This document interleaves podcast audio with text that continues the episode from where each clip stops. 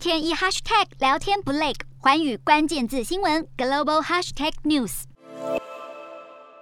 美国国务卿布林肯一号以视讯方式在联合国人权理事会发表谈话。他强调，如果俄罗斯总统普丁达到罢黜乌克兰民选政府的目的，乌克兰的人权问题与人道主义危机只会变得更严重，建议联合国人权理事会移除俄罗斯会籍。他也痛批俄军向医院、学校、住宅大楼发动攻击。俄罗斯的罪行每小时都在增加，而俄罗斯外交部长拉夫罗夫同样也在联合国人权理事会以预录影片发表谈话，甚至批评乌克兰，结果引发多国外交代表罕见纷纷离席表达抗议。离席的各国代表在会场外聚集，于拉夫罗夫演说全程手持黄蓝色乌克兰国旗，对于俄罗斯入侵乌克兰的行动表达不满，同时强力支持乌克兰。